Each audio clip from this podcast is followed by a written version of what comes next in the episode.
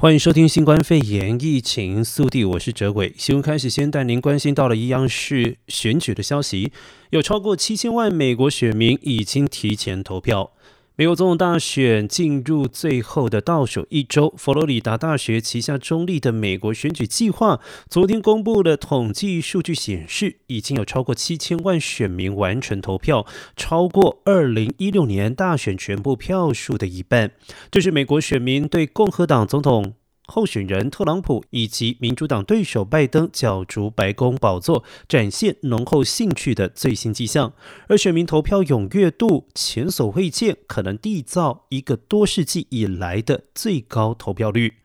而此外，持续进入秋冬，新冠肺炎疫情再度告急，提前投票反应踊跃，也凸显出选民希望降低暴露于感染新型冠状病毒的风险。路透社报道，邮寄投票占提前投票的大宗，而民主党人较支持邮寄投票。拜登阵营明显占优势，而特朗普数个月来多次在未提出证据的情况之下，宣称邮寄投票恐怕将会导致舞弊，因此有许多的共和党人预料投票日当天才会投票。而统计数据显示，在提早投票的选民当中，支持民主党与支持共和党的比例约为二比一。不过，随着共和党支持者开始亲赴投票所提前投票，双方差距近几周来逐渐缩小。而美国选举计划负责人、佛州大学政治系教授麦唐纳预测，今年可能会有创纪录约一点五亿人投票，占有资格投票者的百分之六十五，这将成为一九零八年以来最高的投票率。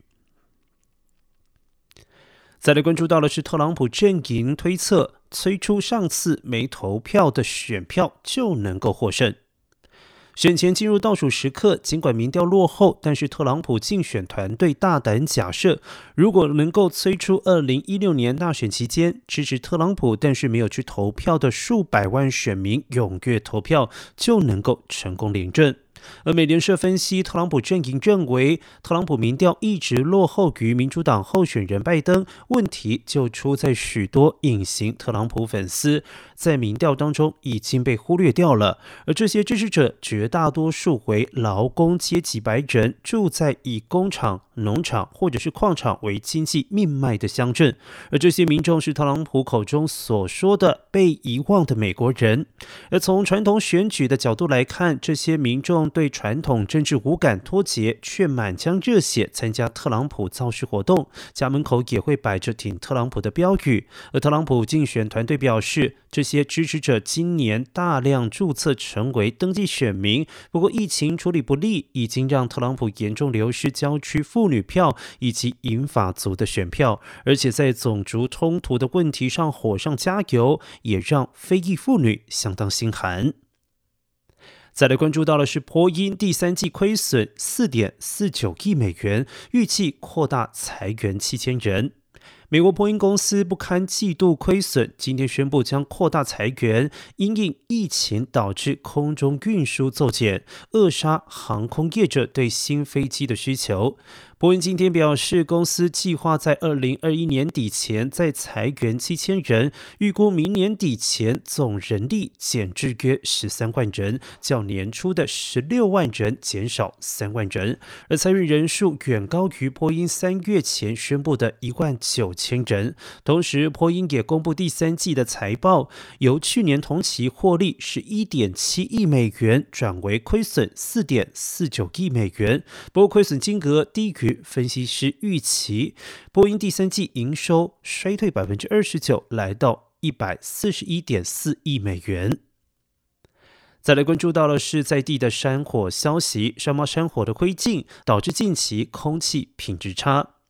呈现受到圣塔安娜峰的影响，在二十六号引发严重山火，而东洛杉矶以及圣盖博谷地区被充满烟尘的空气所笼罩。但是天使国家公园管理人员表示，当天导致空气品质下降的悬浮微粒，更有可能是燃烧一个多月的山猫大火所留下来的灰烬。根据《洛杉矶时报》报道，山猫大火焚烧了超过十一万五千亩的土地，被烧焦的森林地面铺满了灰烬。随着风速高达六十里每小时的狂风吹过洛杉矶县，山火灰烬也被吹入洛杉矶东侧以及附近城市，才会导致洛杉矶县部分地区空气品质处于不健康的状态。而根据官方消息透露，目前山猫大火已经有百分之九十五的火势受到控制。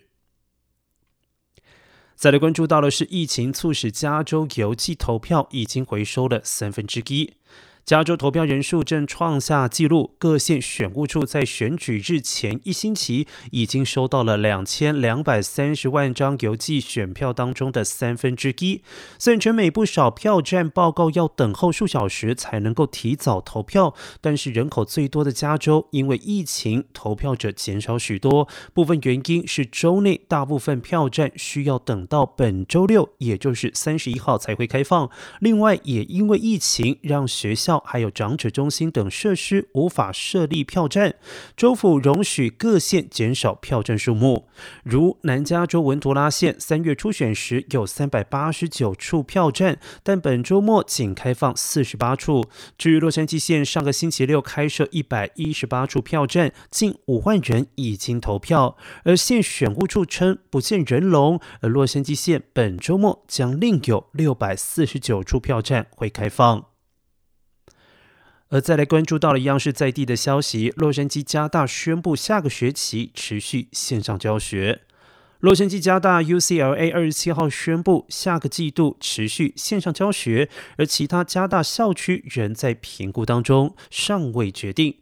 UCLA 表示，这个消息确实令人沮丧。我们希望下个季度扩大教学范围，包括开放更多面对面的课程。但有鉴于新冠病毒持续传播，我们必须遵守洛县公共卫生单位的规定，而限制校园人数。因为洛县目前仍然处于加州最严格的级别，禁止大学进入室内讲座以及学生聚会。如果该县来到红色等级，室内人数可以增加到百分之二十五或一百人。以较少者为标准，但目前疫情仍无好转的迹象，不少新确诊的病例是来自于年轻人。而三月以来，洛杉矶加大报告了超过三百二十起的新冠肺炎确诊病例。校外租房学生是主要的感染对象，也有几名是来自于校园宿舍。而南加大 USC 自从七月初以来，也累积了五百多例，主要是来自于校外活动所造成的群聚感染。南加大尚未决定春季开学计划，但是严格禁止学生集会以及大型派对，并且警告学生注意自身行为，包括避免参与万圣节活动和即将来临的美式足球比赛，以防止疫情扩散。新闻最后带您关心到的是疫情的国际消息：新冠肺炎疫情恶化，世界卫生组织表示，一周内新增确诊数超过了两百万例。新冠肺炎肆虐全球，世界卫生组织表示，世界各国上周通报的新增确诊病例超过了两百万例，这是疫情爆发以来最短时间内出现这类指数型急剧增加。美联社报道，世卫发布的每周疫情分析指出，欧洲地区连续两周新增确诊所占比例最高，总计通报超过一百三十万例，或占全球总数的百分之四十六。世卫表示，欧洲死亡病例也攀升，自前一周以来增加了百分之三十五。世卫组织表示，虽然死亡病例逐渐的增加，但是相较于今年春天的疫情之初，占比仍然相对较低。世界卫生组织另外指出，由于疫情之故，欧洲二十一国的住院以及加护病房占床率攀升，估计约有百分之十八患者住院治疗，百分之七急需收治在加护病房或者是使用呼吸器。而就全球情况而言，过去三周通报染疫人数最多国家仍旧是印度、美国、法国、巴西，还有英国。好了，以上就是今天的新冠肺炎疫情速递。待会休息一下，回到节目现场，欢迎继续收听亲子一起来。